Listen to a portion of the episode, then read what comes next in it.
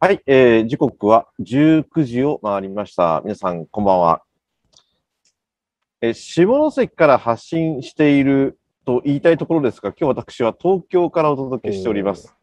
えー下関から東京に至るまで、えーあらゆるところから発信している、えー課題持ち込み型、社会課題持ち込み型ライブトーク番組、えージョイン083。えー今日は厳密に言うとジョイン03なんですが、はい、えーなるほどお届けしてまいります。はい。東京03なんでですね。なるほど、はい、そうだな。えーえー、番組進行役うんうんパーソナリティの、えー北尾洋二です。はい。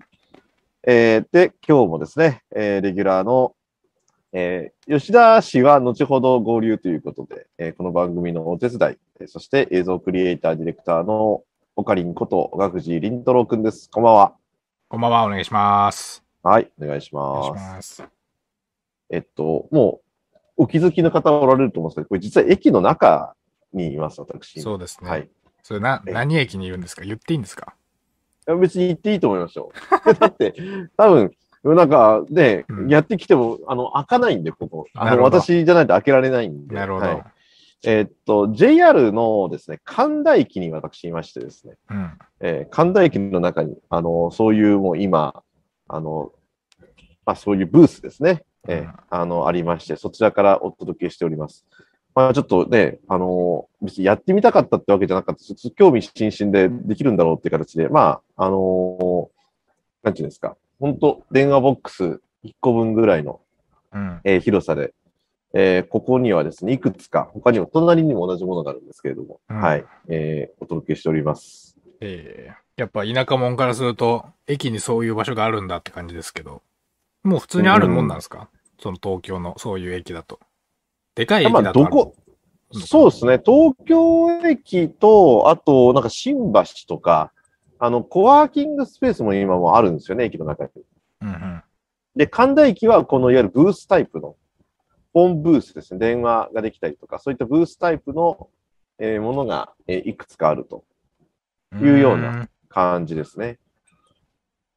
ん。なんか、なんで東京にっていうことですよね。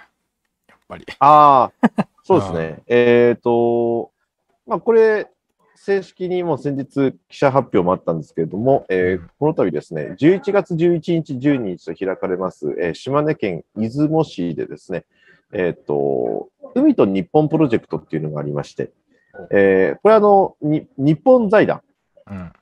ね、あの、昔の船舶振興会とも言ってましたけれども、この日本財団が、えー海と日本プロジェクトというものをですね、主催しておりまして、で、えーそのプロジェクトの一環で、えー今回ですね、あのー島根県出雲市に、あのーそういう海と日本プロジェクトを含めた、そういう地域活性化とか、えー、街づくりに、えーまあ、いわゆる、えー活躍している人材、まあ、うん。地域づくりとか、街づくり、そして海、環境保護とかですね、あと自然、えー教育であるとか、いろんな形でかあの地域づくり、街づくりに関わっている人たちが、えー島根県出雲市に、えー一度に会するイベント、サミットがありまして、そこのですね、えーまあ、統括のコーディネーターと、あと当日の講師、司会進行を含めて、えーあ、司会進行は私じゃないですけども、うんあの、講師という形でですね、えー今回就任させていただきまして、その打ち合わせと、あと日本財団のですね、えー常務理事のうん雲野さんとも、えー打ち合わせ含めた、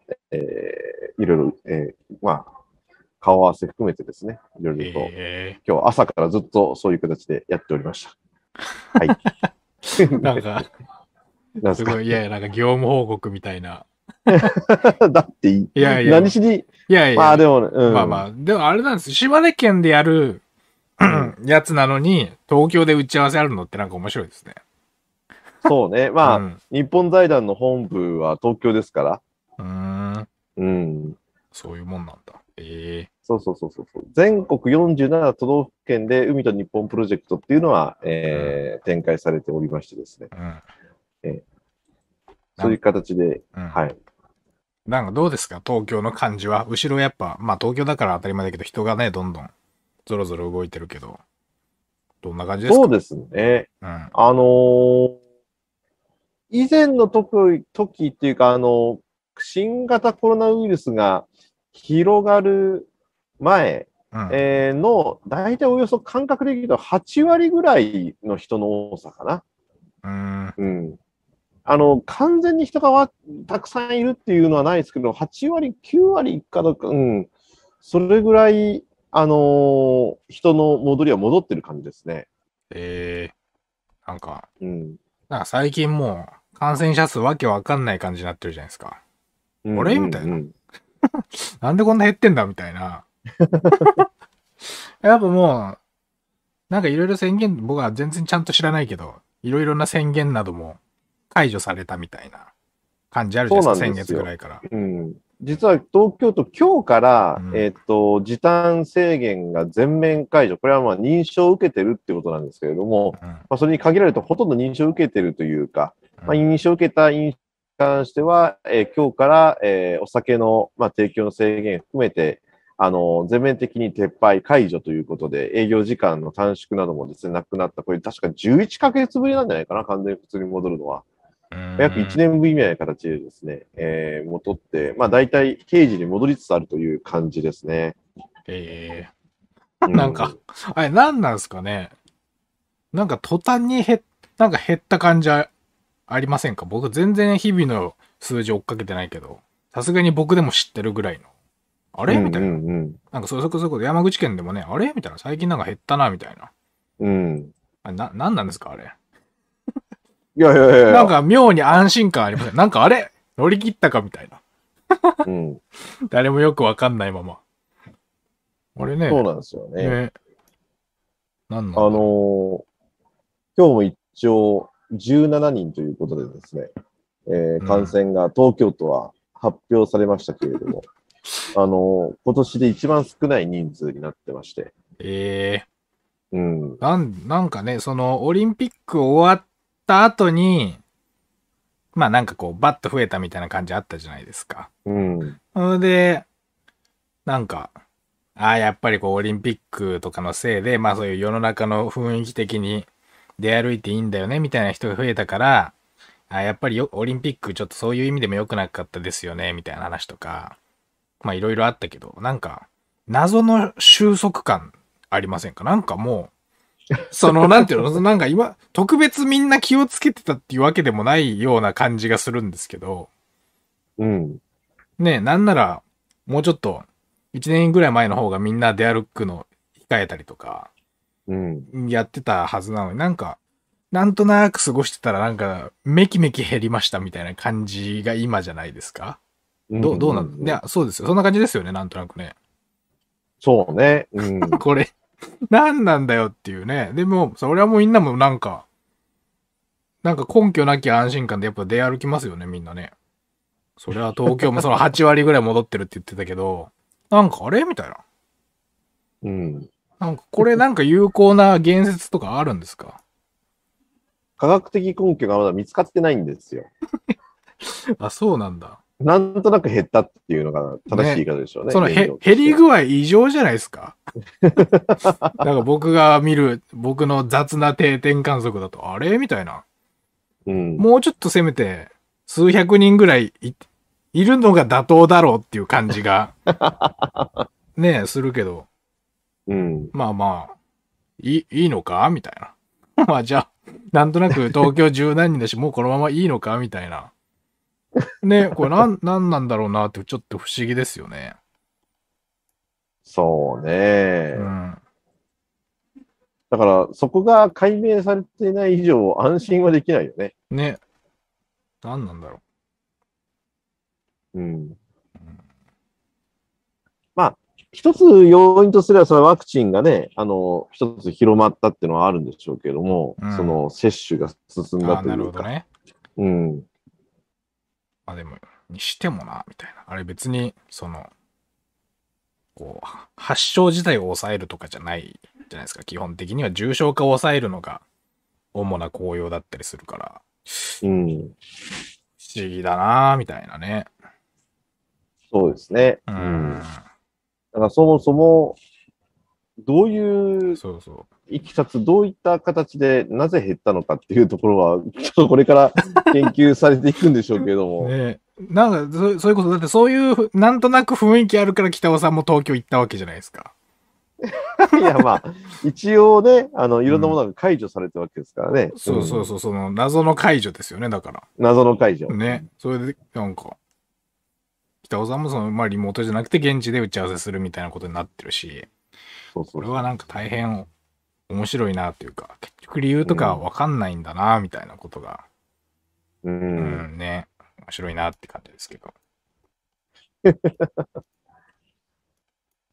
まあ、どうなんでしょうね。でも今回でもやっぱり移動してやっぱり分かったのが、うんやっぱりあの、移動って大事だなと思うのと、うんなんか移動によって得られることってたくさんあるなっていうか、ああ、いいじゃないですか。移動。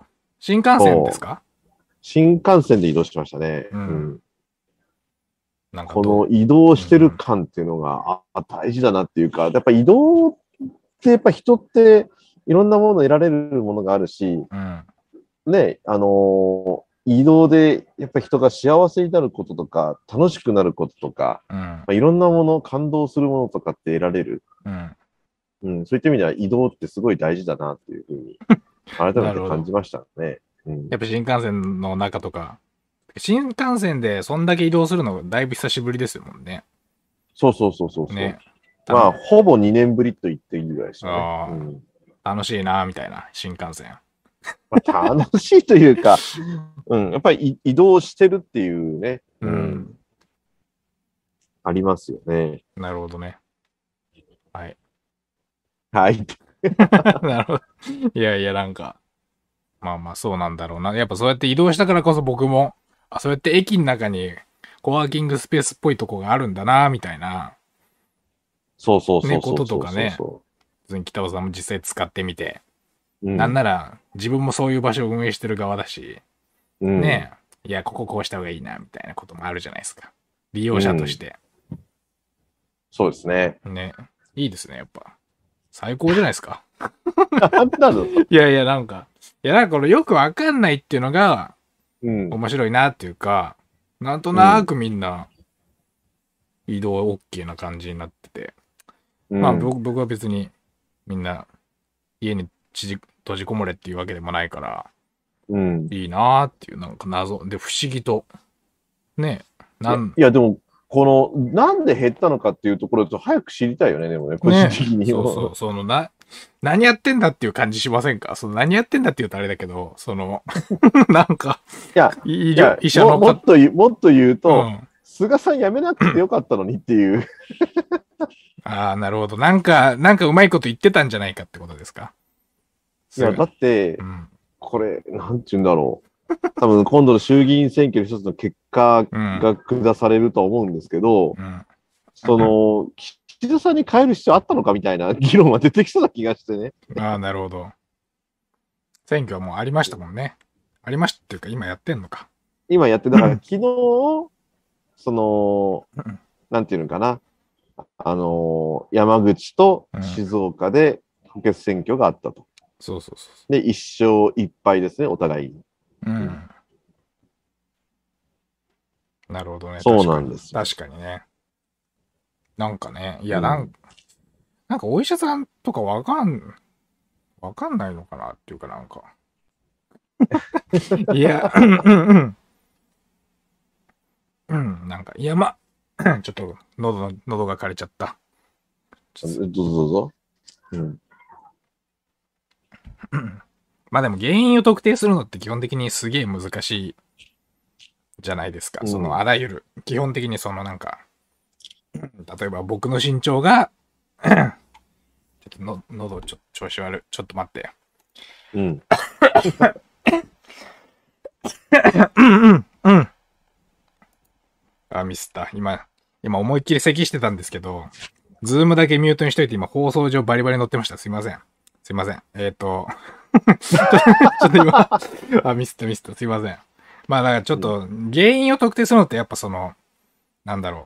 僕が身長178センチあるのっていうのは、親の遺伝かもしれないし、僕のなんか、小さい頃のスポーツ習慣が良かったのかもしれないしとか、食事が良かったのかもしれないし、基本的にこう何か出来事が起こった時に、原因特定するのってめちゃくちゃ難しいんですよね。それ身長じゃなくても、なんていうのかな。うん。その、えーっと、こう、まあなんか水があったとして、その、それが、氷があって、氷が溶けた状態の水たまりがあったとして、その水たまりからどういう形の氷だったのかって推測するのってすげえ難しいじゃないですか。ね逆は簡単だけど、氷が溶けるとこんな水たまりできるだろうってことはできる、わかるけど、うんだから、まあその、もうそれこそね、社会とか日本国の全体とかになると、めちゃくちゃ変数も多いから、当然原因特定するっていうのは基本的に、はっきりとほとんど不可能というか、まあそれらしい理由をいろいろこじつけていくのが専門家とか科学者の役割だと思うんですけど、うん。にしてもなんもないなーっていうね。そう、なんかね、そのワクチンなのかみたいなこととか。うん。うーん。これね、なんか、せっかくいろいろ、まあ、一年半年以上、いろんな人が知恵絞って対策とかやったけど、結局、感染者減ってる状況がなんでなのかわかんないっていうのは、なんか皮肉なもんだなって感じしますよね。うんうんこれがやっぱりその未知のウイルスとの戦いの一番難しいところじゃないですか？うん。ね。なんなんだろうな。それでね、うんそれで政治とかも左右されちゃうじゃないですか。いろいろやったんですけど、で、なんならもしかしたら、岸田うん。総理とかは、これ自分の手柄ですって言うかもしれないし、うん。ね、なんか結局よくわかんないけど俺の手柄にしとこうみたいな話にもなるだろうし、うん。なかなかね、うんうん、うん。そうね。うんまあだからこれはでもやっぱり後になって、あれじゃないですか。まあ、審判というか評価されるというか。うん。うん。そうだな。でもやっぱりこのコロナによって気づかされたことってたくさんあると思うんで、今日のタイトルにあるように身の回りにあるイノベーションの種って結構意外とあるなっていうところもあると思いますよ。おなるほど、なるほど。うん。な、なるほど、無理やりね。いい加減。これだから前々回の時に、前々回じゃないか、前回か。2週間前の時に、吉田さんがまあ最終的に、ちょ、コンビニで袋いりますかっていうのからやめていこうぜみたいな。うん。ね、そういうところから結構普通になんか大すげえ効率化できるところがあったり、それこそビジネスチャンスみたいなこともあるだろうし、うんそういうことをやっていこうぜみたいな話だったんで、このタイトルになってますけど、うん。なんかありますか？それこそ。北尾さあのね、逆に僕はこの、昨日ね、ん。うん。あのーちょっと銀座の、まあ、とあるホテルに泊まったんですけど、うんあのーその、まあ、コンビニエンスストアに行ったわけですよ。そしたらレジが2つあって、えっ、と、セルフレジと、あのー普通のレジがあったんですよね。で、その僕はセセルフレジを使ったんですよ。うんそして何が起きたかというと、うんえっ、と、箸入れてない、スプーン入れてないっていうことに、ホテルについて気づいて、ああ、なるほど。うん。あ、言ってくれないよな、確かに、みたいなセルフだから。そうですね。自分で気づいて入れないといけないですよね。そうそうそうそうそうそう。その逆があったってことですよ、要は。ああ、なるほど。いいじゃないですか。早速、早速逆の話するのいいじゃないですか。なるほどね。セルフ行くと自分で入れなきゃいけないのか。そうか、そうか。うん。ああ、それはじゃあ、もう手で食べたんですか？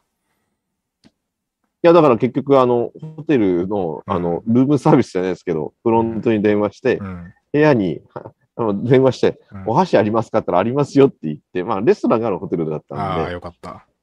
で、あの、部屋に直接届けてもらいました。なるほどね。その辺やっぱりあれですよね。よく言う。まあ、イノベーションのジレンマじゃないかもしれないけど、うん。なんていうのかな、その、その、なんていうの？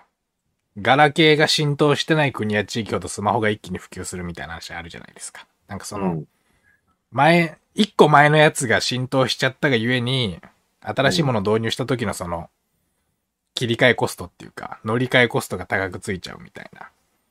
うんそれもまあ、だから昔っから、それこそ何ですか？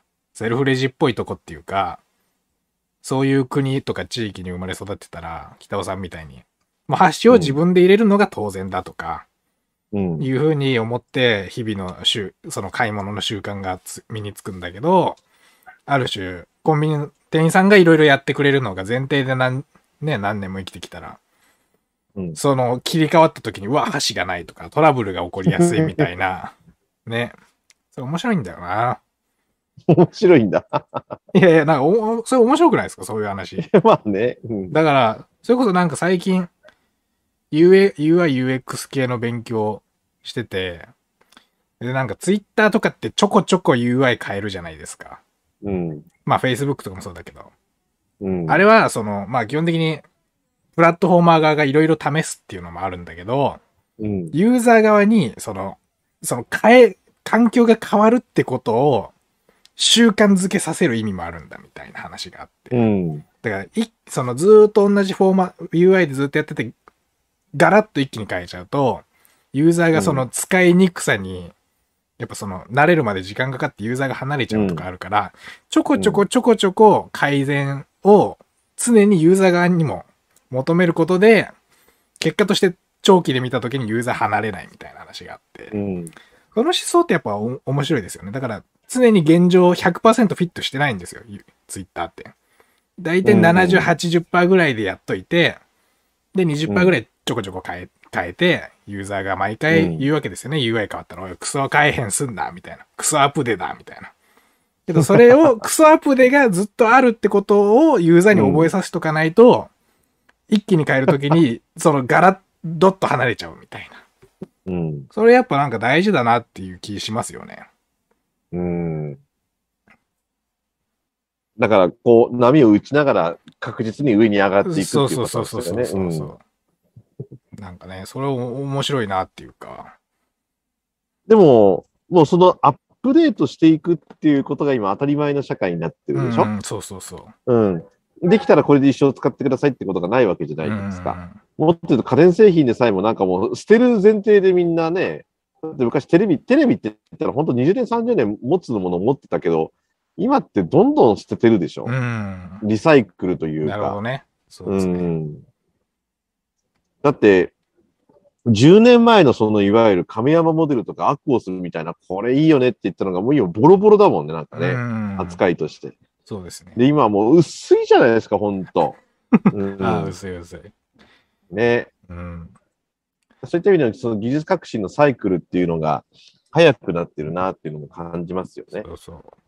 それで言うと、だ身の回りにあるイノベーションの種って話だけど、その、今っていう状況に最適化しすぎちゃうと、結局その種が見つけれないっていうか、それにさ、うん。体が最適化しちゃうと、違和感自体にも気づけないので、うん。なんていうかこう、結果として長期で見たときに、ちょっと良くないっていうか、そそのなんか UI 系の話で言うとなんか、なんかララブホテルってあるじゃないですか。うん、あれの受付のなんか、こう、パソコンのなんか、OS かな？なんか特殊なキーボードとかでやるらしいんですけど、うん。窓口で。それなんか、すある一社が独占してる謎のキーボードと謎のシステムがあるらしいんですよ。はいはいはい。で、それはもうめちゃくちゃ古いシステムで、その、受付の人も初めて入った人はめちゃくちゃ使いにくいんだけど、もうずっとそれでやっちゃってるから全然変えられないとか、うん、で、なんかもはや、そのなんか使いにくい古いシステムを、達人の、なんか、熟、熟練したおばさんとかがこう使いこなすみたいな、うん、そういう、結局、結局その、新規参入した人にとって、学習コストが高いものになっちゃってるから、うん。なんとかだから、最適化しちゃうと良くないんだよなっていう感じがしますよね、常に。あー、最適化っていうのがうん。常にアップデートしますよっていうふうにしとかないといけないですそようそうそう。わかる。そうそうそんう。だから変わることを前提に使ってくださいみたいな。そうそうそうそうそう。うん。うん。それ、いい話だなっていうかね。うん。うーん。まあでもそうなんだよ。でも一方で今言ったみたいに、北尾さんが言ったみたいに、その、そうすると全部がこう、物を売って終わりっていうよりは、うん。いろんなものがこう、サービスっぽくなってるっていうかこう、ユーユーザーとこうずっとコミュニケーションしながらいろんな企業とかてサービス提供者側がやんないといけないから、なんていうのかな、その、例えば、2000、2000年、2010年代前半に出たスマートフォンとかって今だいぶ多分、Google Play とか、Apple Store とかで多分、も、もはやアプリダウンロードできない端末だったりするじゃないですか。対応終わってますみたいな。そうすると、まあなんか、その、端、端末がどんどんゴミになったりとか、そういうこともあるし、まあ、うんいい話ばっかりでもないよなっていう感じはしますよね。うん。うん。あーでも、なんて言うんだろう。まあちょっと、今日いろいろ東京でいろんな人にちょっと出会ってきたんですけど、うん。あの、ちょっととあるそれなりの著名な方に、あのーの話で、うん。もう、その日本は後進国になると。うん。で、いわゆるその GDP とか、そのいわゆる OECD とか、あのうん、その加盟国の中での、その、ね、基準の中で韓国にうん。給与水準でさえも抜かれたとかね、いろいろあるけれども。そう。で、その日本は後進国になるんだっていう発言の主がね、うん。えっ、とこ、お子様なんですよ。子供なんですよ。あお子様ってバカにした意味じゃなくて、あの、尊敬の意味でのお子様ね、おお子さんなんですよ。え、あ、年齢が10代とかってことですか？そうそうそうそうそあう。で、その彼らがうん社会人になった時に、その、後進国ですと。うん。それってどうなんだみたいなね。だからちゃんと次世代に、その、残せる社会、バトンを渡せる社会にしなきゃいけないよねっていうふうに。うん。だから僕らが何かするより、彼らが生き、生活しやすい、活躍しやすい、うん。頑張りやすい、まあいろんな意味で、うん。うん、っていう社会にしなきゃねっていうところで、えー吉田悟氏登場というところですが、はい、お疲れ様です。あお疲れです。ちょっとね、今、あの、まだ会議途中で今抜けてる段階なんで、ちょっとお 音声のみで10、10分15分参加します。大大丈夫ですか？なるほど。あ会議は。りがとうございます。であの、休憩、休憩なんで大丈ああすごい、頭の切り替えすげえ。あ、そう夫。いや、こういうのがね、あった方がね、あの、あ、うん。すごくフレッシュになるというか、まあ、ちょっと全然話が変わるんですけど、うん。ええあのまあ、実はあの、スタートピッチっていう、知ってます、うん北尾さん。スタートピッチ。うんうん、日経新聞が主催の、うん。あのー後継ぎベンチャーと、まあ、うんスタートアップ向けの、まあ、あのースタートアップピッチランコンテストみたいなのがあるんですよ。うん。はい。で、あの、中四国ブロック大会に、まあ、選んでいただきましてですね、おあのー、11月の5日だったかな、広島で、あのコンテストに出るんですけど、うん。で、まあ、久々にちょっと、プレゼンを、まあ、特に、今までも、あのー作ってたんですけど、うん。コロナ禍で、まあ、状況も全然変わったし、あの、プレゼン内容ももう一新しようと思って、こう、作ってたんですよ。ずーっとこの2週間ぐらい。うん。うん。うん。で明日が提出期限なんですけど、うん。うん。あの、ピッチ自体のその資料のね、うん。うん。まだ5割ぐらいしか終わってなくて、っていうのが、うん。あのープレゼンを先に作ったんですよ。パワーポをね、要するに。はいい。はいはい。で、まあ、40枚ぐらいのパワーポになって、制限時間4分なんですけど、まあ、なんとなく伝えたいことをイメージしながら作ってたら40枚になって、うん。うん。で、それに言葉載せてみたら8分ぐらいかかるんですよう。ね。うんん。で、これはちょっと参ったなと思って、あの、結局やっぱ言葉から構築していくべきだったなというのを、この、あと自分でもう一回夜中、今日中に作り直さないといけないんで、作り直さないといけないなって感じなんですけど、どんな感じで北尾さん作ってます？プレゼンは。ああ、実はね、僕もね、同じような状況で、明日ちょっとリハーサルがあって、同じようにちょっとプレゼンを作らなきゃいけないものがあるんですけど、うん。その時その時によって全然つ作り方変えてますね。でもなるほどね。多いのは、もうあらかたシナリオを頭の中で作っておいて、言葉と、もう、いわゆる、まあ、あえて言うと、パワーポイントですね。その、あの、うんアプリケーションで言うと。うんが、もう同時で、その、ここ、ここで、このスライド、ここ、ここ、ここで、このスライドを出すっていうストーリーを作ってやるパターンです、私の場合は。なるほど、なるほど。なるほどね。で、ってことは、えっ、と、どっち重視ですか？その、見せる資料側重視、それとももう言葉ありき？えっ、とね、それで言うと、ごめんなさい、あの吉田さんの答えになってるかなってないかは別として、そのパワーポイントに言葉を入れるんですよ。言いたいことの結論みたいなことを。なるほど、なるほど、なるほど。うん。で、それに対して分解をしていくから、だから、パワーポイントの、その、僕、僕のパワポのね、えっとね、特徴って結構文字がでかくドーン入れるみたいな感じで。で、ビジュアルは次のスライドでドーン出すみたいな感じで、結構あの、うんあの、わかりやすいとよく言われるんですけど、もう本当タイトルとかもう言葉ドーンみたいな感じなんで、なるほど、なるほど。キャッチフレーズから自分が喋れること、だから僕の場合基本ノー台本なんで、うん。このタイミングで何か、だからそれに対して喋っていくっていうやり方を取ってるから、だからそのパワーポイントはもう結論じみてるけど、でも話を聞かないとなんでこうなったの、こう導き出されたのかとかわからないからみんな聞くっていう感じですね。うんうん。なるほど、なるほど。うんあー僕はやっぱどっちかっていうと、本当に僕もフリースタイルの言葉重視みたいなところがああるので、なんか、うんあの、資料を先に作ってしまうと、なんかし喋りが資料に寄っちゃうんですよね。ううんん。ああ、だからちょっと、やっぱ自分なりのプレゼンの、プレゼンもやっぱりすごく、こう、なんていうかな、ストーリーテリングだと思うんで、そうですあのね。あ、ある日、山の中を小さい女の子が歩いてましたで始めるよりは、昔々あるところに人を食べる狼がいましたの方が導入部分としては正しいじゃないですか。うん。うん。だから、だからそういうイメージで先にビジュアル、メインビジュアルたくさん作っちゃったから、なんかもう逆にこんがらがってさっき一人でこの、あの、会議の前6時ぐらいにやってたんですけど、8分30秒かかってて、もうこれアウトじゃないですか。本題伝えるまでに4分かかってるんで、う。うんんちょっとゼロベースで作り直さないといけないなと思って今頭抱えてるところなんですよね。だから、40枚でしたっけ、スライド。スライド40枚ですね。だからその中で伝えたいものがあるんだったら、もうバンバン間引いちゃっていいと思いますよ。そうですね。10枚ぐらいがベターですよね。4分だうと。んそうそうそうそうそう。ねやりすぎた、本当に。あの、よくあるのが30分のプレゼンなのに30枚のスライドを作ってギリギリセーフみたいな感じ。だからもう1分1枚の感覚ですよね。そうですよね。そうですよね。うん。だだから逆に言うと、こう、5枚ぐらいのスライドで喋る方が僕は多分喋りやすいんですけど、うん絶対吉田さんはそのスタイルだと思いますよ。そうですよね。す ただ、それでありっすかね、それ。うーんと、いや、どれだけのそのプロダクトを提供できるのかっていうところを、その画面ドーンで伝えて、で、あとはこういうことを未来でやりたいんだっていうことを、うんその言葉に乗せて、なおかつ自分の体を乗せるっていうか、そのプレゼンにね。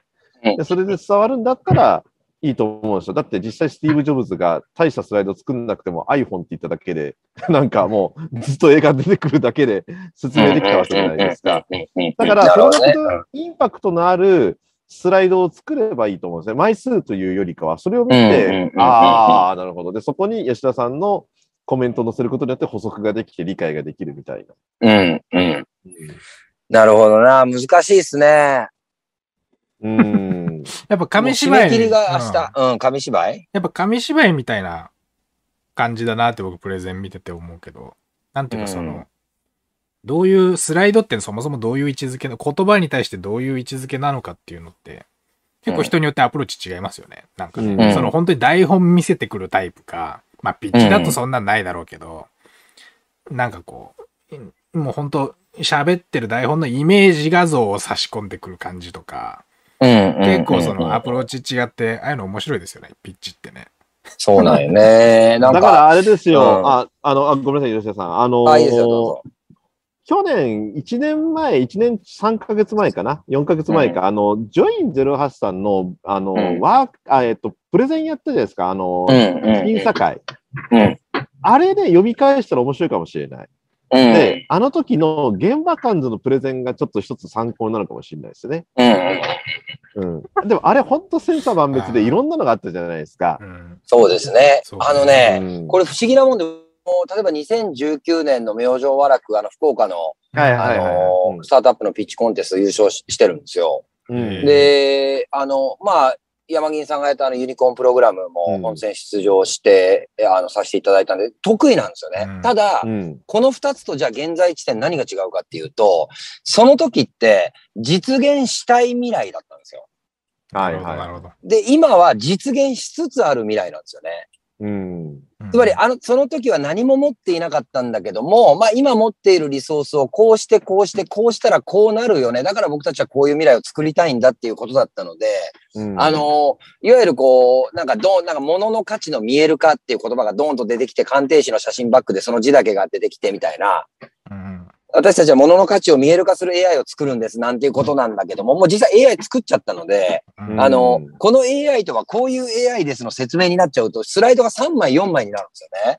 なるほど。あだから夢をか、もうもちろん夢を語るんだけども、あの、現実的になりつつある夢を語るとなると、具体的にもうここまで来てますせっていうスライドが多くなってしまって、ー。なんか字数が多くなるので、なんか情熱一本のプレゼンではないなっていう感じになっちゃってるところが今、なんか袋工事に入ってるところなんですよ。なるほどいいいいじゃないですか、うんそっちの方が。そっちの方がって言うとあれだけど。進まあ具体的な方がね。進んでるぜっていうことで、うん。そっちの方が、まあなんか、なあうん、僕はそういう方が、あ、やってるんだな、進んでるんだなっていう方が、好ましいなって思うけど。てか、大体ピッチとかってあれ、誰が審査するんですか？なんか審査員みたいなのがいるんですか？やっぱ。うん。あの、すごいお堅い方たちでしたよ。なるほど。うあん。れな。そうね。うんまあ、逆に言うと本当に一枚のメインビジュアルのみで勝負する、一本の動画のみで勝負するとかの方がまあ燃えるんですけどね。なんか気がついたら40枚作ってますからね。すごいわ。それ多分すでにできちゃってるから、伝えたいっていう気持ちが乗りすぎちゃってますよね。そうなんですよ。うんそうなんですよ。うんだから10ることも分、いっぱいあるし。そうそう。い言いたいのよ。うん。あえ、何分ピッチでしたっけ ?4 4分でしたっ4分4分。あ、うわけあ4分です。ちょっとあのー公開、あのー相談みたいなので申し訳ないんですけど、ーあの、もうちょい時間あるんで、ちょっとなんか流れ聞いてもらっていいですか？ー どうぞどうぞどうぞ。はい、どうぞ。いいですか？あのーまあ、まあ、ちょっと待って、ちなみにこれどういう目的のピッチなのかみたいな言っといた方がまだ聞けるかなっていう。うんえっとね、まあう、んいわゆる後継ぎベンチャーと言われる企業、まあ、いわゆるあと何代目とかの人がこう、イノベーションを起こしている企業とか、うんうん。あとはもう、あの、ご存知スタートアップ、まあ、ゼロから何かを作り出そうとしている人たちが、まあ、集って、で、えっ、と、各県で書類審査があって、それ通ったところが、まあ、各ブロックで、あの、プレゼンを競い合いますよと。で、そのブロックの中で、まあ、上位1位とか2位とかになると、う。うん来年開催される全国大会で、まあ、プレゼンテーションできますよというような大会です。あそれで最終的には全国大会とかで上がるとどうなるんですか？あのーまあ、当然そこで、まあ、最優秀賞とかになると日経で取り、日経新聞に取り上げられたりとかっていうような流れですね。ああ、なるほど。メディアで主に取り上げてもらえると。そうそうそう。では、もちろうんん、業務提携がそこで生まれたりとかね、そういったようなこともありますよというところで、まあ、全国大会目指して頑張ろうという状況ですよねな。るほど。だからいろんな提携先とか見つけるためにある意味やってるっていうか、仲ね仲間見つかったらいいな、みたいな。うん。この実現したい世界を、まあ、た助けてくれる方たちと出会えるといいなというなるほど。感じですね。なるほど。で、あのーじゃあ、うん僕が実現したい未来って何なのかというと、うん。あのー、物と別の価値が直接交換できるような世の中を作りたいと思ってるわけですよ。で、じゃあなぜこの物と別の価値が直接交換できる社会を作りたいかというと、あの、リユースマーケットってこの20年間、あの、ずーっと拡大を続けて直近2020年、22年、あ、2020年の段階では2.4兆円のマーケット規模までなってるんですね。まあこれってもうホテル業界にもう肩を並べるようなマーケット規模になっています。で、さらにポテンシャルの面で見ると、まあ、顕在化しているマーケットって2.4兆円なんですけど、あの、経済産業省が、あの、行った調査によると、直したままにしている資産の合計は37.1兆円あると言われていますと。で、さらに年間7.6兆円のものが、えー不用品になっていっていると。ただ、要するにまだまだ、えーマーケットは伸びていく可能性が大いにあるというマーケットで、まあ、ビジネスをやっています。えーまた別の角度から逆に見てみると、物を売ったことがあるという方の調査、あの、アンケート調査によると、実は国民全体の20%しか物を売った体験ってしてないんですね。じゃあ、8割の人何してんのってなった時に、えー、その中の60%の方はそのままにしている。10%の方が捨てる。えー、残りの9%の方が人にあげる。というような、えー、形で、実はまだまだ、えー、自分の家にあるいらないものを、あの、処分するという、えー、行為まで至った人っていうのは20%しかいないと。で僕たちはこの80%のものを言ったことがないユーザーをどう動かすかというところを考えたときに、おそらくこれは日本銀行券との交換の限界じゃなかろうかという仮説を立てました。なので僕たちは物と別の価値が等価で交換できるような世の中を作りたいと思っていますって話をしたいんです。うん。今、今、もう今の多分1分ちょっとぐらいかな。1分半ぐらいですよね。2分ぐらい喋ってんのかな。うんうん、で、今のが前段で、そこからそれをじゃあどう具体的に実現しつつあるのかって話に入っていくと、とてもじゃないけど4分じゃ収まらないんですよね。結論ってどういうふうに締めるような言葉でなってます？最後の結論は。最後の結論は、えっと、まあ私たち質屋なんですけど、うん、さっき成長した、えー、マーケット、まあ、成長し続けてる2.4兆円まで大きくなったリユースマーケット、さらにまだポテンシャルがあると言われているリユースマーケットの中で、僕が、あの、後を継いだ平成10年の時点では、まだ6000店舗の視野があったんですよね。うん、それが、この24年間の中で、2600店舗もうほぼ半減してるんですよ。うん、じゃあ、矢のつく商売って生き残るのって考えたときに、このまま続けていっても生き残んないよね。じゃあ AI を、テクノロジーを開発して、物の価値を見える化して、その見える化したものの価値で別の価値と旅行とか、えー、ショッピング、えー、それからまあ、あの、お孫さんとの体験とか、えー、誰か困った人への寄付とか、まあ別の価値に交換できる世の中になったとして、じゃあ私たち矢のつく商売はどこで生き残るのかというと、やはりテクノロジーで全て保管できない部分、物の心眼判定とか、物のコンディションを見たりする部分を活用して、私たち質屋はこの先、鑑定士として生き残る未来を模索していきたいと思いますというのが結論ですね。うーん。なるほど。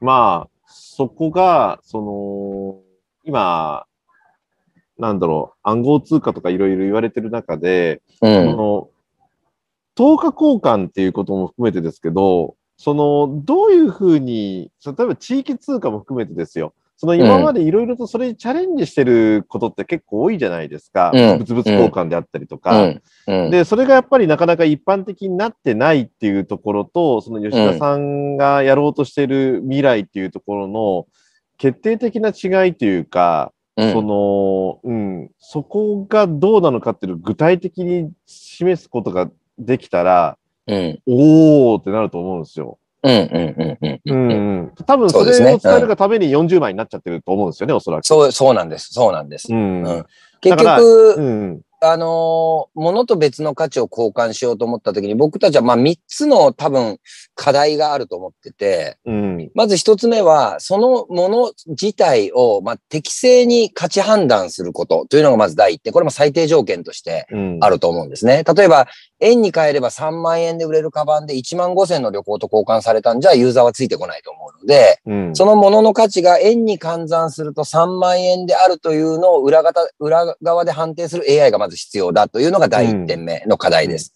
第2点目としては、当然交換できる価値の多彩さ、多様さというのが必要だろうなと思ってます。うん、で、この点に関しては、例えば、じゃらんとか楽天トラベルとかと業務提携を進めていくことで、カシャッと写真を撮って右にスワイプしたら旅行に変えられる、左にスワイプしたら寄付ができるというような未来を、まあ、いろんなベンダーさんと組むことで可能になるんじゃないかなと思ってます。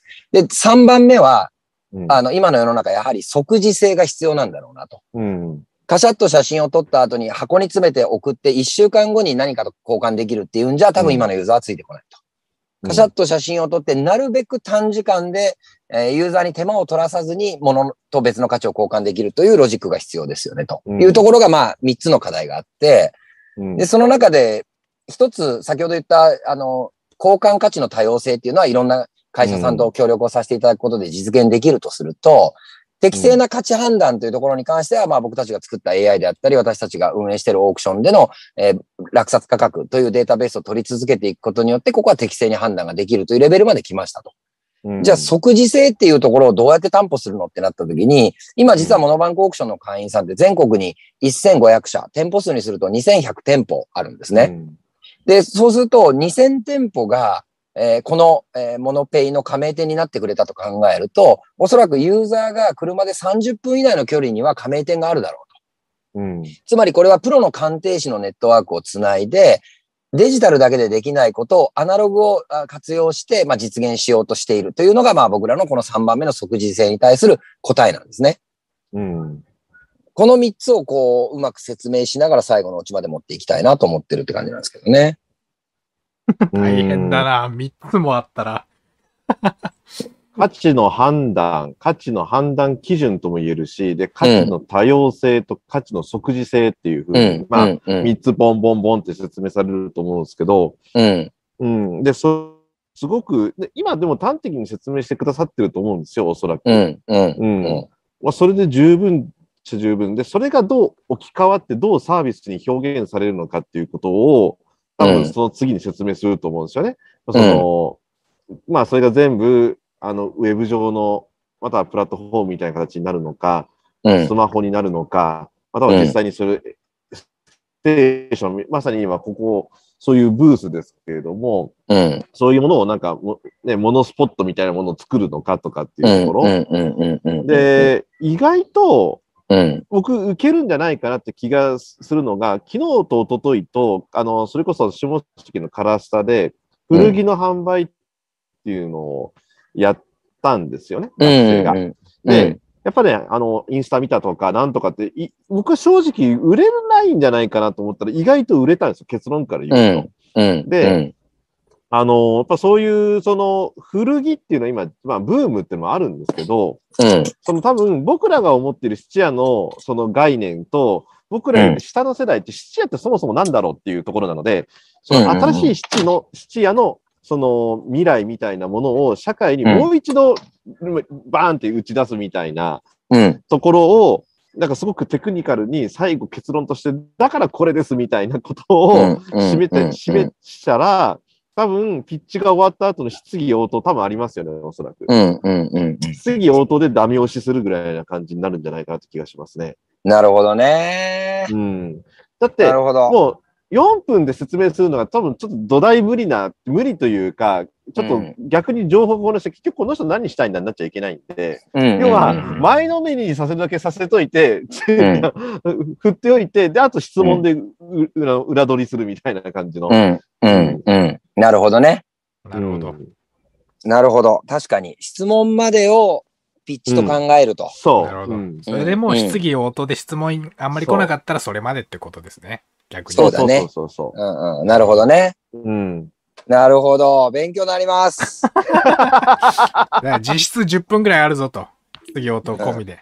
いや、ね絶対質疑応答の時に、それで個別具体的な質問が来たら締めたもんですよ。うん。でそれで我々はこう考えてる、あ、そこまで考えてるんだっていうふうに言わしめることができるので、うん。うん。うん。んなるほどそこで、だからそこで質疑応答で止まるようなレベルだったらダメだっていう判断になるけれども、多分吉田さんは全部返せると思うんですよ、質疑応答で。うん。うん。うん。うん。そこでもう、バッチリだと思います。うんなるほどね。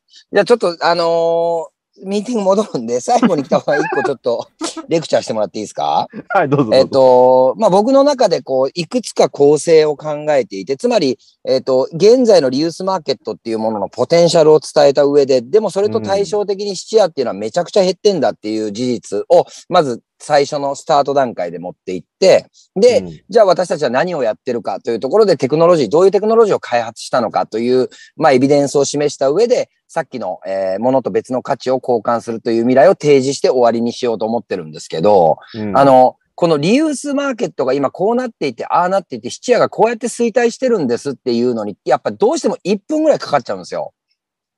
で、これめちゃくちゃ、あのー長いなって思うんだけど、あの、縮小がなかなか難しいんですけど、逆にこれを全部省いちゃうと、あの、私たちは質屋ですと。で、あの、質屋がこういう AI を開発しました。この AI によってこういう未来を作り出そうと思っています。だと結構4分でがっつりまとまるんですよね。うん。ただ入り口で質屋が衰退しているんだっていう事実をこう、あの、伝えることによって、よりこう、プレゼンが際立つような気もしていて、うん。これどう思います？えっと、まあ、まず、その解決するっていう観点から言うと、うん。その、しごめんなさいね、ちょっとすごい乱暴なこと言うけれども、質屋がどうこうじゃないじゃないですか。うん、確かに。ある意味。だから、その質屋の業界を救済するっていうためだったらいいですよ。なるほど。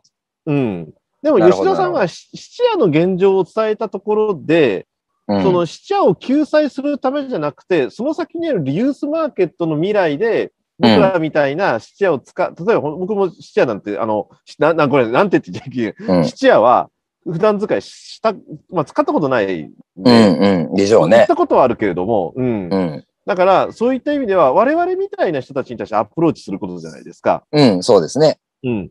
だから、うーんとね、もうね、15秒とか20秒ぐらいでいいと思うんですよ。質屋がビューンって少なくなってったみたいな感じで。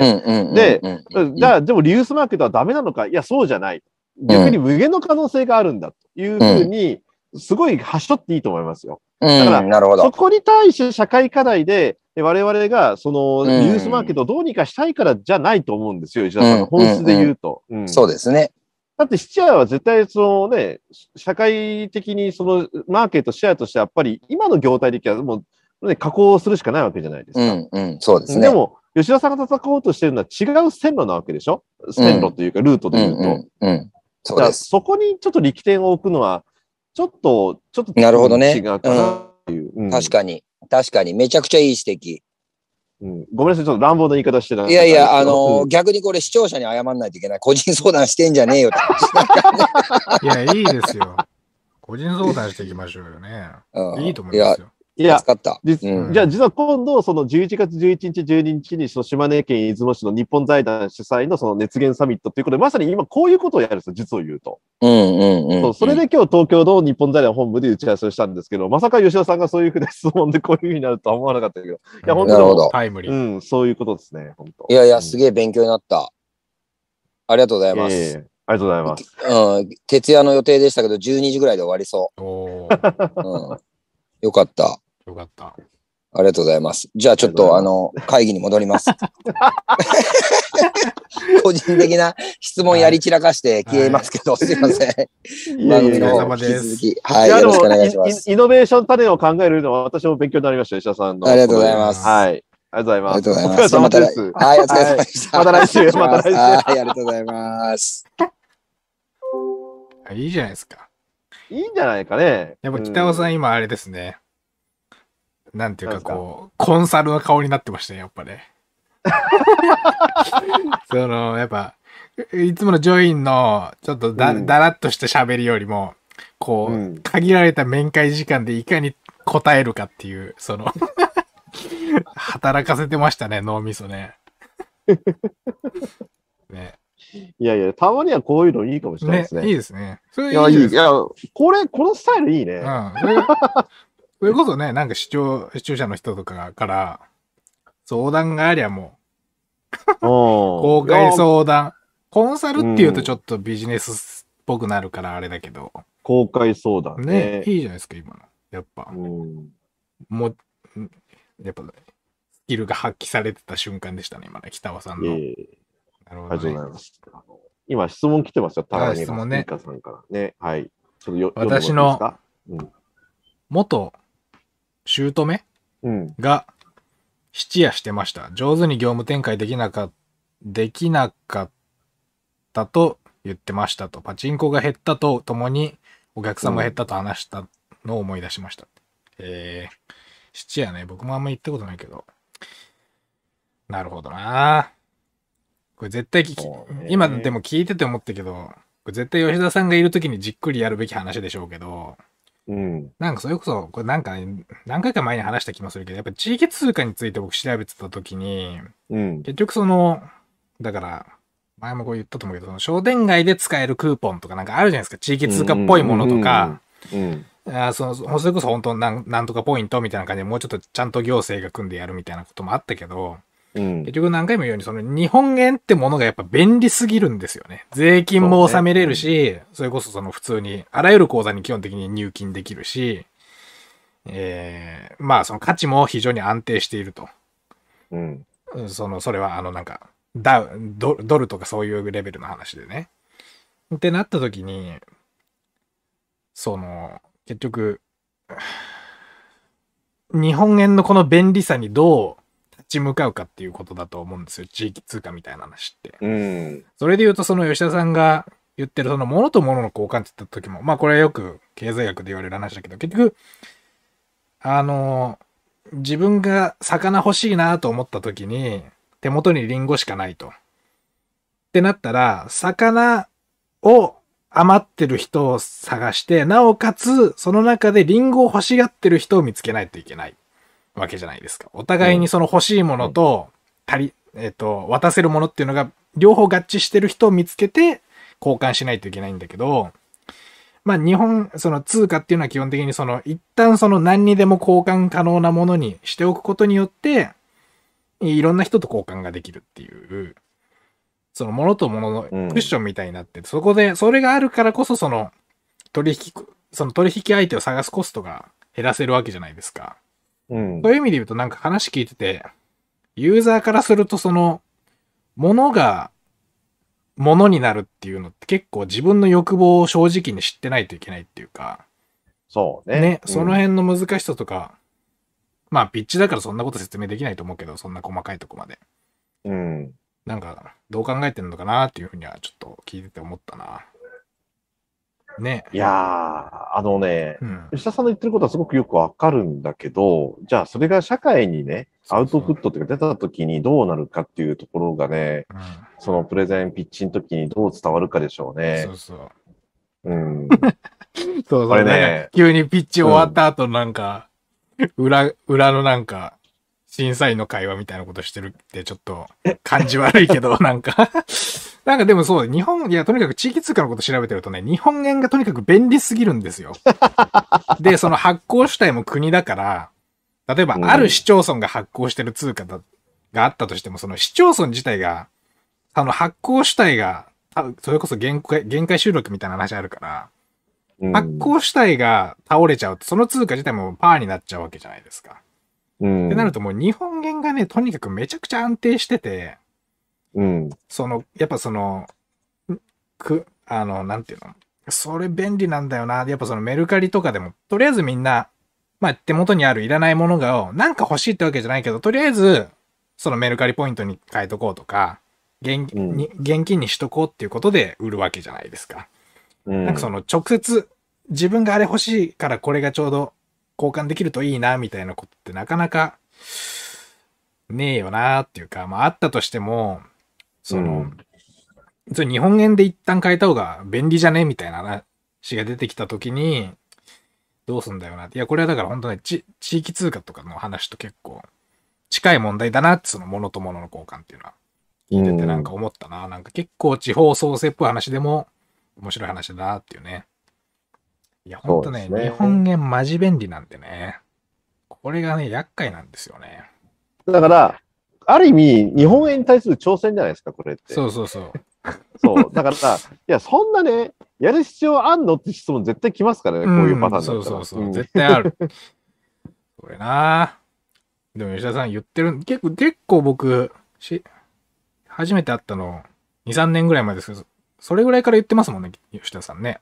いや、そうそうそうそう、ねそれこそね、あのー企業レポート、下関のね、作った時に、そうそうあの時からあの矢のつく商売っていう表現というか、だから、あの、2、3年前のあれがフラッシュバックするぐらい、言ってることがか、あの、いい意味で、ブレてないんそう、ですよ。ブレてない、ブレてない。ブレてないからこそ、そう、どう伝えるかっていうところになってくるから、そうそそうう。ね。まあ、文句言うの簡単なんだよな、こうやってね。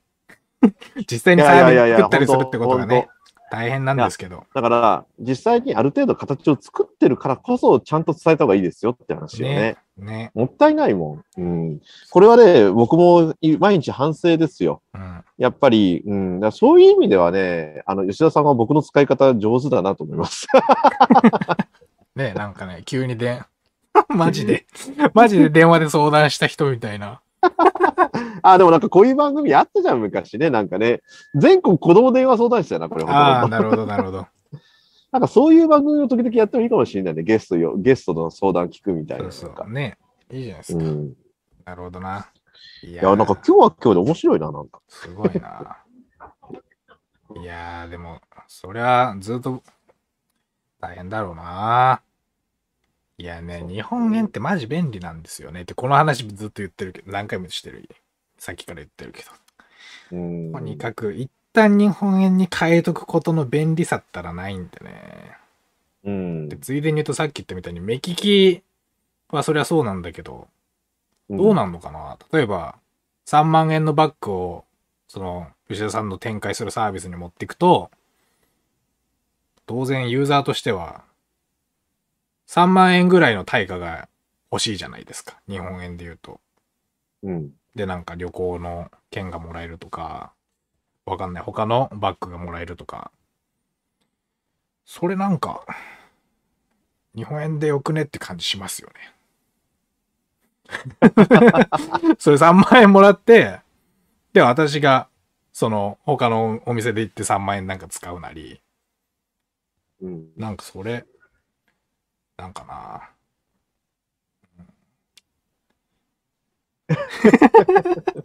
いやいや、そう、普通にユーザーとして今話聞いてたんで、僕は。うん。どう、なんかどういう良さあんのかなっていうのがちょっと、はいはい。なかなか、まあもしかしたらもうちょっとこう、2B 向けの何かなのかもしれないですけど、うん。まあ普通にこう、コンシューマーとしては、3万円相当の何かと交換されるんなら3万円で良くないかっていうことがあるから、その3万円のバッグ持ってって 3万5千円相当の旅行とかになったらいいですけど、うん。ね、そうすると、それ、そんなことありえんのかみいや、だから、たいな。まあ、でもまあ、そういうことでしょ。うん。ねうん。そうそうそうそう。うん。まあ、今日はまさかのイノベーションの種っていう風な話で言うと、まさにイノベーションを起こすぞみたいな形でですね、えーお届けしてまいりましたけれども、あっという間の1時間でしたね、なんか。あ、コメント来てますよ。え？なんすか？うん。えー、ちょ、ごめんなさい。不勉強で。榎本のりおが表したうんエアー2.0が地域通貨を超えて地域を超えて通用させようという話ですね。エアー2.0って本がちょっと地域通貨について詳しく書いてあるみたいですね。あざいます。近藤さん、ナイス。えー、私も人生相談です。新店舗のオープン間近になって、車の停車中に玉突き事故の被害に遭い、ムチ打ちで思うように動けないストレスどうしたらいいですか？任意保険は経営者は休業保障がない。あオープン間近で、えー、玉突き事故の被害に遭いました。これもう全然さっきと相談の質が違うけど。ー。これ、生活小百科、これ二角さんですか、私あは。いいじゃないですか。北尾さん好きでしょ？ああいうの。好きですけど。ミノモン食べ的いやその前に、田原さん大丈夫ですか？ちょっと。でねムチ打ち大丈夫ですか？ムチ打ちはそれ笑っちゃ病いけない、笑っちゃいけない、笑っちゃいけない。笑っちゃいけないけど、ちょ、ギャップがね、さっきとの。ええムチ打ちで動けないストレスはどうしたらいいですか、北尾さん？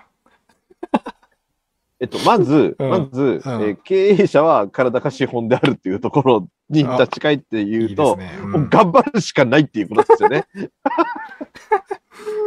そうですよね。でいやただ、これによって得られたことっていうのは、うんあのーやっぱ体一つなので、うん、要は自分の分身なり自分の意を介してやってくれる人を育てておかなきゃいけないっていうことになってくるので、うん。えーっと、要は指示できるものはもう徹底的に指示に変えた方がいいと思います。じやるんじゃなくて。なるほどね。うん。あー私もやっぱりそういう局面になったらもうそうならざるを得なかったらもうそうしますからう、ん。ううんん。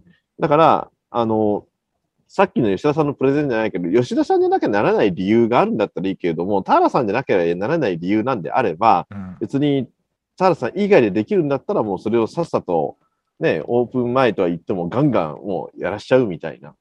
ところに切り替えていかないと、もう負担がね、あの、自分ばっかになっちゃうから、そうそうそうそうこれは経営者の体、その、まあ、それこそ後継者、さっきの吉田さんじゃないけど、後継者問題ともちょっと繋がってきますよね。結局その、うん。ある程度自分がスキル的にやれることがいっぱいあって、そういう、まあ、ある種、職人頭みたいな、うん。こう、感じでの経営者だと、自分でやる方がコストが低いからついやっちゃうんだけど、そうすね、今み、今みたいに体に事故が起こった時に、結局周りが育ってなくてカバーしきれないみたいなことになる。でもめんどくさいんでしょうね。めんどくさいですよねっていうかね。いやいち自分でやった方が早いのに、これいちいちこうテキストで指示を送るのダリーみたいな。そうそうそうそう。でも、それを乗り越えていかなきゃいけないのが組織であり経営なんですよね。うん。だから、さっきの僕で吉田さんのプレゼンで、ちょっと、まあこれ多分直接的に関係ないから言わなかったけれども、よくあるのが、誰誰かにプレゼンのベースを作らせて僕がプレゼンするときのやりにくさってあるんですよ。わかります、はいはいはい。時間がないからとか、プレゼンのシートとか作って、コンセプトバーッと決めて、骨子を決めて、じゃあやっといてって言ったときに、はい、できましたって、いざプレゼンするときに、いや、これ違うよな、みたいな時やってするときに、難しいなっていうのがあって、だから、でも、だからこそ人に任せるって大事なんですよね。うん、そこでズレがわかるわけですよ。自分がズレてる。なるほど。それは、すり合わせができてないっていうことですよね。うん。だから、そういう意味では、あある意味人に任せることによって気づくし、レベルが上がっていくっていうことにもなるんですよ。結果的にね。なるほど、ね。だから、うわ、めんどくせえなと思うかもしれないけど、だから僕もね、人に任せるのが下手なんで、だからね、うんどんどんどんどん人に任せていきたいし、うん、で、任せられるような人を、あネットワーク、仲間含めて増やしていきたい。うん、それがやっぱり大事です。特にこれから組織っていうのが本当にいるのかっていう時代に入っていくんで、これだけテクノロジーが発達していくと。うん。うん。だってね、本当この、だって、寛大期っすよ。で、うんこうやってね、普通にでき、仕事できちゃって、うん。そうそうそう、こんなことできちゃう時代なんだからさ、うんねえ、テレワークうんぬんって言うけど、本当に出社することあんのかみたいな。でも逆に言うと、テレワークによって、やっぱ人材育成っていうのは難しいね、テレワークじゃっていうことも出てるわけですよ、オンラインでねう。んだから今日もやっぱりさっき、その日本財団の関係者と打ち合わせた時に、やっぱり対面の方が話が早い。うん意思決定もできるし、で、やっぱりそのテレワーク、オンラインでね伝わらないニュアンスも熱量ってやっぱ会うと伝わってくるわけじゃないですか。はいはうん、で、ここで、じゃあ吉田さんと僕とオカリンが成り立ってるのは、あ合ってるから、出会ってるからですね、対面で実際に何回も。そうですね。うん、だからこれが成り立つわけであって、うん、それはね、やっぱり対面の良さとオンラインの良さっていうのは、本当もう少しね、うんあの、やっていけたらなと思うと同時に、うん私はこの榎本のりおさんの Air2.0、ちょっと私はあの知らなかったんで、近藤先生、ありがとうございます。ちょっとこれ読んでみは勉ましょうかね。強したいですね。ね、いいですね。ねうん。アドバイスと応援ありがとうございます、田原さん。えー、被害者と加害者にお店も宣伝しちゃいましたって。私の代わりを育てておくこと必要ですね。私のピンチに従業員の結束が強くなりました。いやーそういうことですよ。うなるほどね。ん。いやっぱりそういうのってあるじゃないですか。で、うんもっと言うと、もう、あの、怪我したんでっていう、あの、捨て身の戦略で言うと、もうこんな状況ですっていうのをガンガン言ってしまって、それでお客さんに来てもらう。お客さん届けることができません、私、みたいな。うんうんうんあのーなんていうのかな。一時期、それこそ、あのーえっ、と、ペッパーランチか。うんね、あのー狂牛病っていうか BSE でやばいです、助けてください、みたいな感じで、ね、捨て身の戦法で逆に売り上げが上がったっていうパターンもありましたけれども、うんまあそういうふうにね、もう、あえてこういう立場で大変で、その、なんていうのかな、弱みを見せるっていうことも大事かもしれないし、なるほど。弱みを見せることによって強みに変えるっていうのはまさにそういう戦略じゃないですか。うんうんうん。で、弱み見せたとか結果的に売り上げが上がったみたいなのもあるし。うんさっきのいいですよね。でも一回こうやって部下にスライド作らせると、あ、全然伝わってないなっていうことが分かったりとか、するのっていうのは、だから一回試してみないと、うん、そのズレそのもの自体も認識できないしみたいなね。そうですね。それいいですね。もうなんか僕なりに話ちょっとずらすと、あの、音、僕音楽の、ちょっと誰が言ったか忘れたけど、その、ジャンルっていろいろあるじゃん。ヒップホップとか、なんかヘビーメタルとかいろいろあるじゃないですか。で、他のジャンルの音楽を聴くってことは、例えば自分がヒップホップ好きだとしたら、他のジャンルの音楽を聴くことを僕推奨してるんですよ。ヒップホップ好きだからこそ。っていうのは、例えばヒップホップ好きだからこそ、ヒップホップ以外の音楽を聴くことによって、よりヒップホップがわかるんですよね。うんうん。ああ、なるほど。こういう様式美がヒップホップらしさかとか。うん。だからね、そういうことですよね。そういやいや、そう思うんだよな、だから。だからなんか、そういうだんだん変、宗教っぽい話すると、やっぱ他人がいるから自分ってこうなんだなってことがわかるじゃないですか、その。そうね。そうそうそう。それ、なんかそういうことっていうのは、普通にその、なんていうのかな。さっき部下に仕事を任すことで、その組織としての、ある種、なんていうか、組織をより強固なものにするみたいな発想としてもそうなんだけど、単純にその、人間関係の営みとして、それ面白いなっていうか、他人に任せ、あ、俺こんな風に見られてたんだみたいなことっていうのは、うん。普通にその経営者としてとか、組織をどうこうとかじゃなくて、単純に人の営みとして面白いんだろうなっていうことを 思いましたっていうかね。それで、そのなんか、だからよ、いや、その会社の、会社をより盤石な体制にするためにとか、そういうなんか大層な理由じゃなくて、その経営マネジメント的な発想じゃなくて、普通に、で、あ、俺ってこう見られてたんだみたいな、心理テスト的な感じっていうか、うん。そういう発想としても面白いんだろうなっていうふうには思いますよね。うん。そうですね。エアー2.0は小説ですって。うん。なるほどね。最近ね、なんかね、あの、そういう小説ってそういうパターンの、あれ面白いですよ、いろいろとね、なんか、うん社会的な、ああ、ねそうですね。うん。あの、まあ、私はもう古典っていうか、もう30年以上前の本ですけれども、高杉亮さんの書いた本なんか結構読んでましたからね。うん経済小説みたいなのとか。ああ北尾さん好きですよね。そうそうそうそう。あの、北川さんワタミのね、渡辺美樹さんの青年社長ね、うんあれ読んでましたけれども。うん、ね、まあいろいろありますけど。北尾さん、ああはいああいうの好きなんだよな。でもあんまりフィクションすぎないやつがいいでしょ。そう。うん。北尾さん。そのリアリティの中での、うんだからはっきり言ってほとんどノンフィクションっぽい感じの方が、そうむしろね、うん好きあの、ファンタジーが苦手で、どちらかというと。ああ、なるほど。ファンタジーでも、もうと、とてつもないファンタジーだったらいいんだけど、うん中途半端なファンタジーが嫌で。なるほどね。そうそうそうそうそう。そうなんだよな。はい、ということで。はい。えーお届けしてまいりました、ジョイン08さん。えっ、と、あっという間に8時12分ということでですね。うんえっ、と、実はこの部屋、このブース、8時30分で出なきゃいけないんですよあなるほどちょっとあでもね、いや、あの、実証実験で言うと、全然いけますね、これ。あ、それまで実証実験段階なんですか？いやいや、実証実験じゃないですよ。いや、もうあ？サービスは全然始まってるんだけれども、うん。あの、いや、ジョイン08さんとして、今後ね、ああ、なるほど。北尾さんがいろんなところに飛ん移動飛んだ先そでう、飛んだ時にこういうブース使えるんだと思いました。と同時に、これ意外と落ち着くな、ここ。あ、そう。ジョインに入れようかなと思ったけど、高いんだ、これ。ちなみに。何がですか？あの利用利用費が？あ、いやいやいや、あの、これ、いあの、うちの会社でね、その、ジョイン08の置こうって言ったら、確かね、これ、いこれ一つ100万ですよ、確か。ああ、その防、じゃ防音設備が。防音とか、うんで、若干今安くなってるけど、やっぱね、一機一台100万円っていう感じになるんですようね。ん。だからそこまでして入れるのか、うんぬんって話ですけれども、ね、今これステーションブースってありますけども、本当今、でもね、全然人がね、絶え間なく、後ろね、さんそう、なんかこれも本当新しいライブ配信の形ということで、まあ、実際にお届けしてまいりましたが、なるほど。もしかしたら将来的には3人全員そういうブースの中の時もあるかもしれませんもんね。今後ね。そうそうそう。うんい、や、あのね、実はね、うん。えっ、と、この後私、あの、寝台特急サンライズに乗るんですよ。はい。で、寝台特急、寝台特急からそう、帰って帰ってくる。なるほど明日の朝には岡山に着いてますんで、うん。はい。えーっと、いやーでもなんか今日は今日でなんかいろいろと奇想天外というか、面白い展開でしたね。面白いですね。うん。久しぶりにやると。ですね。うんはい。ということで、えっと、もう来週は11月ですか？そうですね。次、11月の何1日だ。1日？1日、1日。はい。ということで、はい。